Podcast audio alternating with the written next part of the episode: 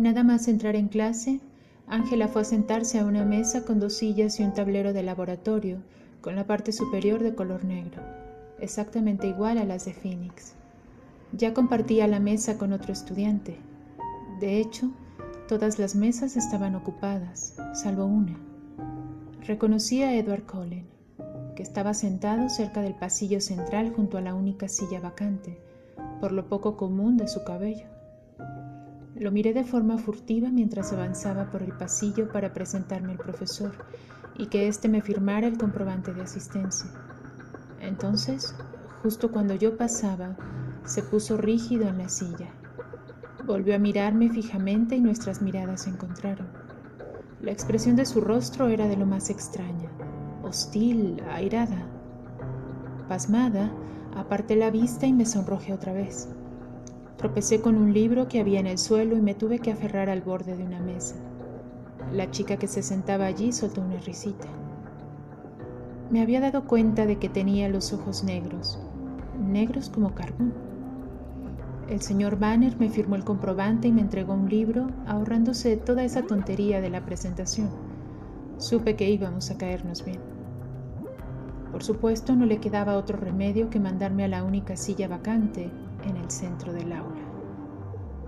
Mantuve la mirada fija en el suelo mientras iba a sentarme junto a él, ya que la hostilidad de su mirada aún me tenía aturdida. No alcé la vista cuando deposité el libro sobre la mesa y me senté, pero lo vi cambiar de postura al mirar de reojo. Se inclinó en la dirección opuesta, sentándose al borde de la silla. Apartó el rostro como si algo apestara. Olí mi pelo con disimulo. Olía fresas el aroma de mi shampoo favorito. Me pareció un aroma bastante inocente. Dejé caer mi pelo sobre el hombro derecho para crear una pantalla oscura entre nosotros e intenté prestar atención al profesor. Por desgracia, la clase versó sobre la anatomía celular, un tema que ya había estudiado. De todos modos, tomé apuntes con cuidado sin apartar la vista del cuaderno. No me podía controlar y de vez en cuando echaba un vistazo a través del pelo al extraño chico que tenía a mi lado. Este no relajó aquella postura embarada, sentado al borde de la silla lo más lejos posible de mí, durante toda la clase. La mano izquierda, crispada en un puño, descansaba sobre el muslo.